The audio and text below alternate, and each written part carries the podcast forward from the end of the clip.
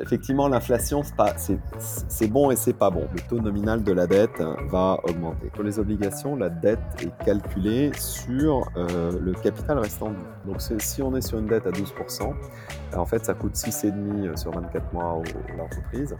Après, la phase cachée est, aussi très intéressante puisque l'inflation, ça permet euh, aux entreprises d'augmenter leurs marges. Bienvenue sur Private Market Square, le rendez-vous de l'investissement sur les marchés privés et le capital investissement. Je suis Yann Charer, cofondateur d'Airfund. Que vous soyez débutant ou expert, gérant de fonds, conseiller en investissement ou investisseur, découvrez les coulisses de l'investissement sur les marchés privés, les stratégies des meilleurs gérants, leurs spécialités, leurs axes de différenciation.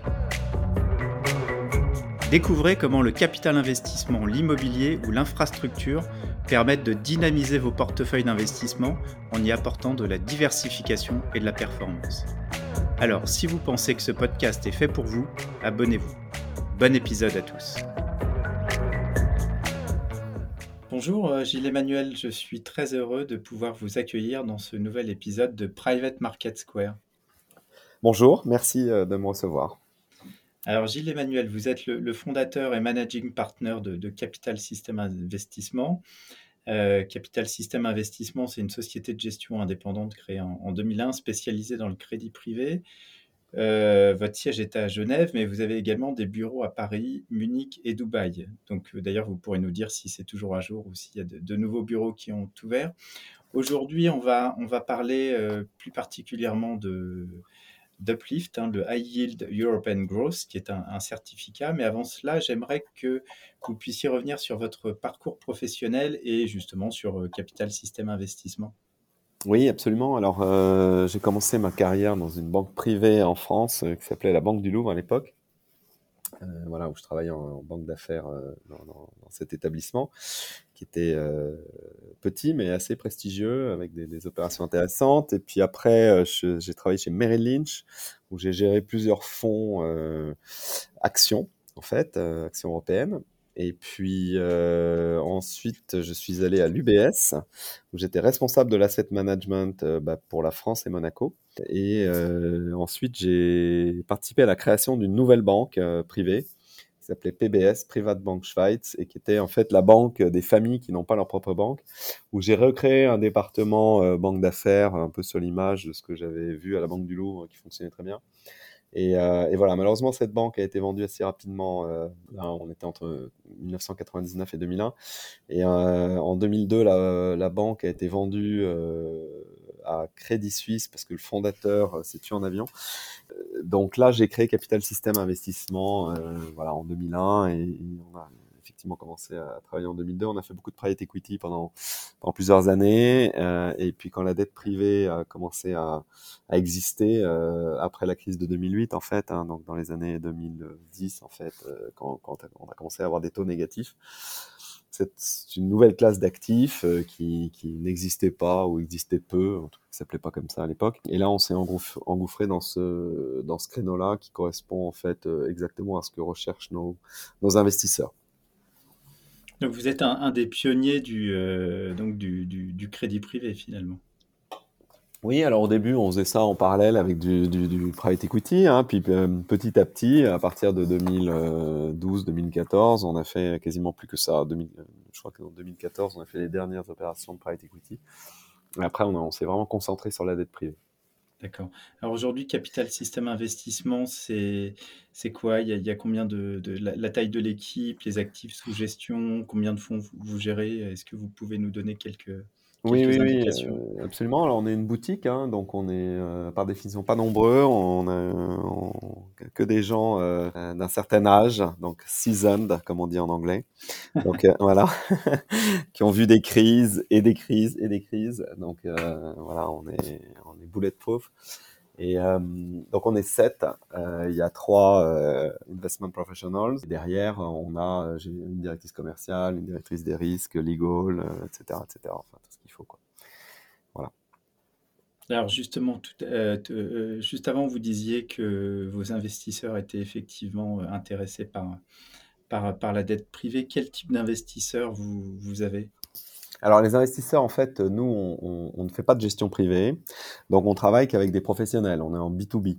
Donc déjà, nos, nos investissements sont, sont, réservés aux investisseurs professionnels au sens de la réglementation, euh, ou qualifiés, ou well, well informed, enfin il y a plusieurs, euh, euh, plusieurs terminologies. il, y a, pas mal de subtilités. oui, mais c'est toujours un peu la même chose. Donc, c'est un investissement minimum euh, de, de 100 000 euros. Et puis, c'est des gens qui savent euh, où ils mettent les pieds et comment, comment investir, en fait. En gros, c'est ça.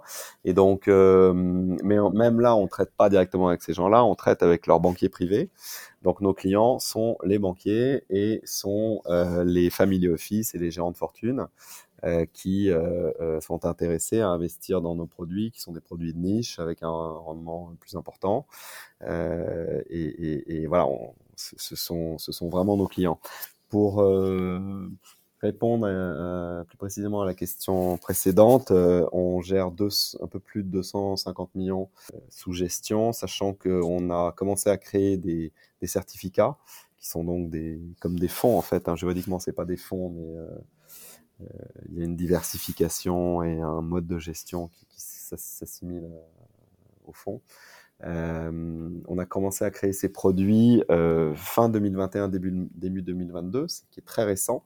Pourquoi? Parce qu'avant, on faisait des club deals, mais les club deals, c'est devenu très compliqué avec les banques, hein, parce que les banques sont de plus en plus digitalisées, et donc il fallait automatiser euh, les souscriptions, etc., etc., ce que permet l'AMC, puisque l'AMC, vous avez un code ISIN, et donc le code ISIN permet euh, de souscrire euh, à l'AMC comme n'importe quelle valeur mobilière, en fait. Euh, alors que le club deal, il fallait remplir un bulletin de souscription, le signer, euh, faire un virement CEPA, Enfin bref, donc euh, ensuite les entreprises pour repayer les intérêts et la dette refaisaient des virements pas dans l'autre sens. Aujourd'hui avec l'AMC tout est automatisé et c'est beaucoup plus facile pour, euh, pour tout le monde. C'est pour ça qu'on a créé ces, ces produits. Et aujourd'hui on a euh, une quinzaine de millions, voire un peu plus, entre 15 et 20 dans les, dans les différents AMC qu'on a. Voilà. D'accord, ok, merci. Alors là, c'est vrai qu'on est rentré tout de suite dans la, je dirais, dans la structuration du, du produit et les, et les caractéristiques spécifiques d'un d'un certificat par rapport à un club deal ou un fonds. Euh, on peut peut-être faire un, peut-être un retour en arrière, reprendre un peu de recul et euh, revenir un petit peu sur la stratégie justement de ces certificats. Donc ça, on a compris, c'est pour investir dans, dans de la dette privée. Euh, mais euh, sur quel type de société, euh, à quel stade de maturité ces sociétés, est-ce qu'il y a des secteurs en particulier qui, vous intéressent? Enfin, Comment vous faites la sélection justement de cette dette Oui, bien sûr. Alors en fait, alors, il y a plusieurs questions dans votre question. Donc la, sélection des, opportunités, nous, ce qui nous intéresse, c'est des entreprises en croissance qui ont un problème de financement. On, finance des entreprises qui se développent et on vient au-delà des banques, parce qu'à un moment les banques s'arrêtent, mais on vient avant l'equity, avant le capital, qui est dilutif par définition. Et donc nous, on est une sorte de mezzanine, je dis une sorte de mezzanine, parce que quelquefois on est senior, parce que quelquefois il n'y a même pas de dette bancaire, il n'y a que notre dette à nous. Dans le cas d'entreprises qui ont eu justement des problèmes dans le passé, elles sont sorties de ça et maintenant elles se redéveloppent. Donc ça, ça nous intéresse beaucoup.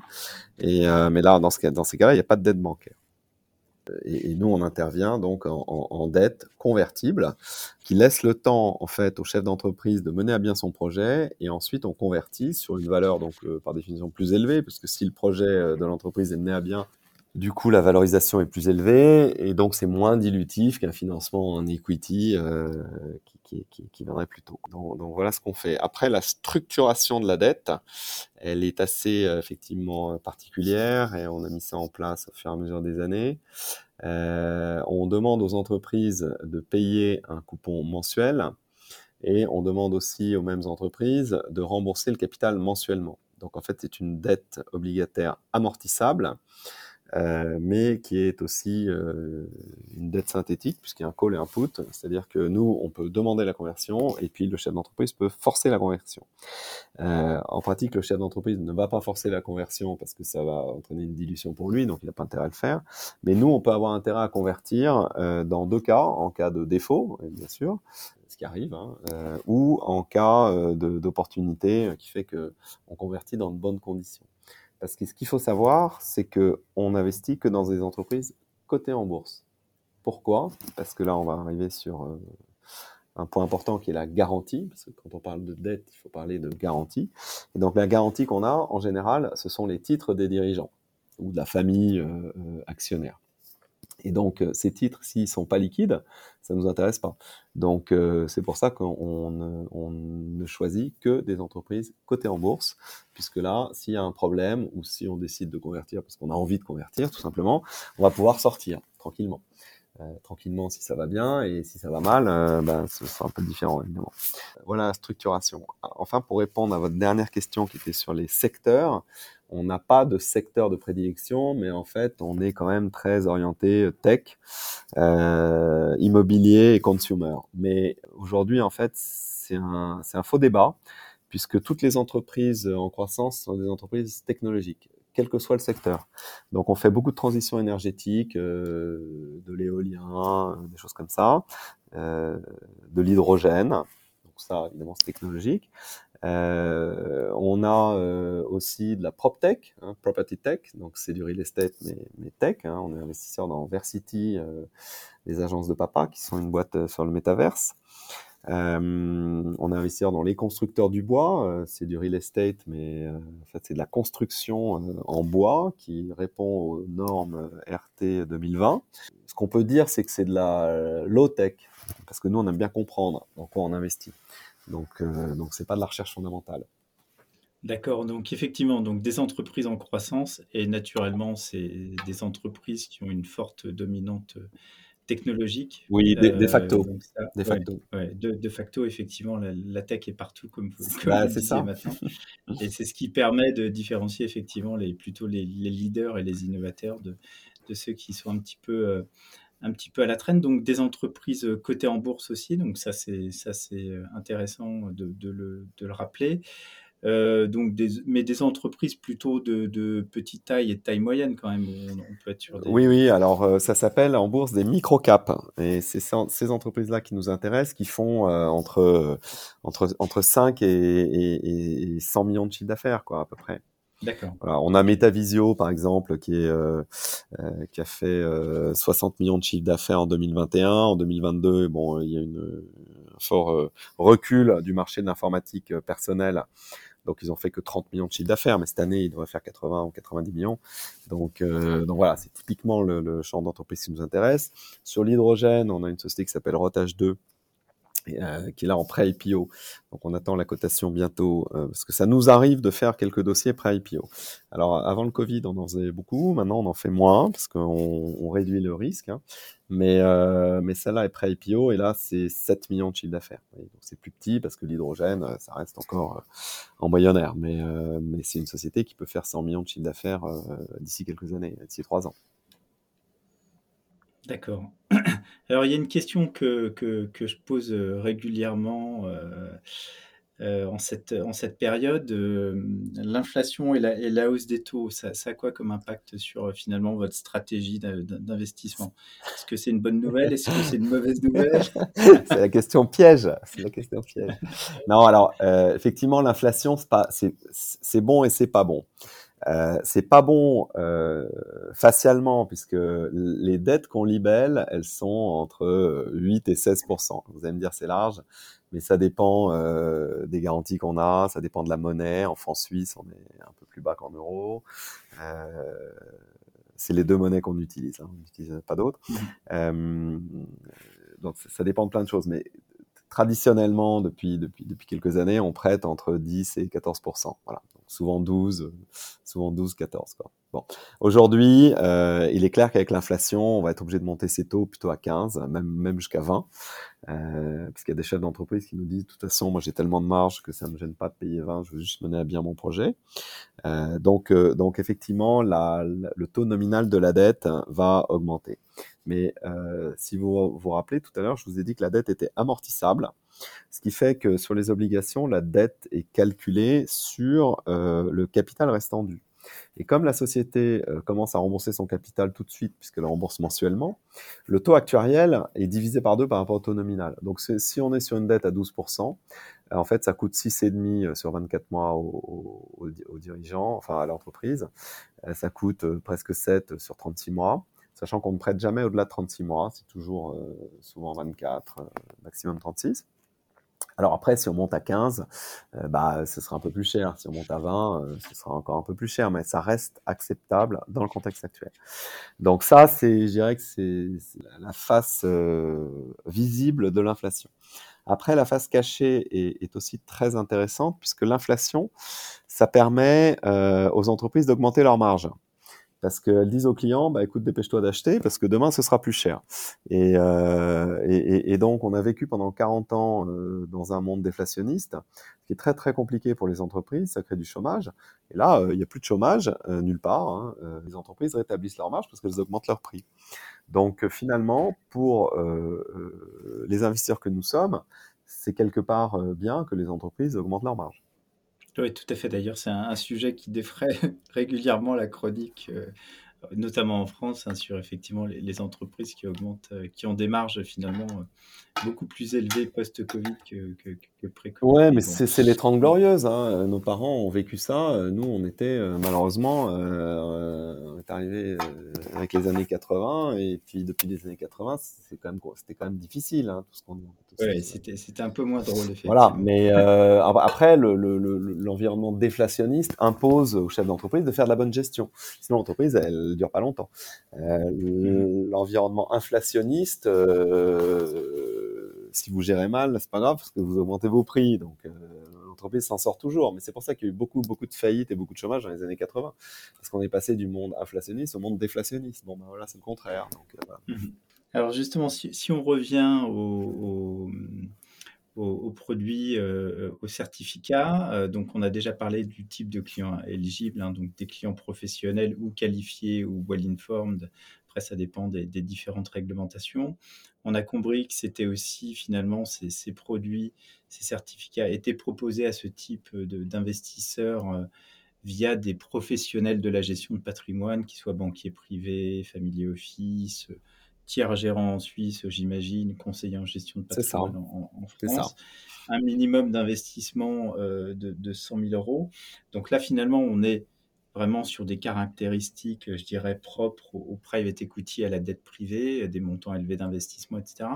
En revanche, euh, ce qui il me semble ce qui fait quand même la différence entre un AMC et un, un fonds fermé tel qu'on les connaît régulièrement, c'est que l'AMC, l'investisseur peut finalement entrer euh, à tout moment le certificat. Alors c'est une bonne remarque. L'AMC est un produit très souple, donc on fait exactement ce qu'on veut. Donc on a, euh, nous, un prospectus euh, d'investissement, qui s'appelle un term sheet en fait, mais c'est la même chose.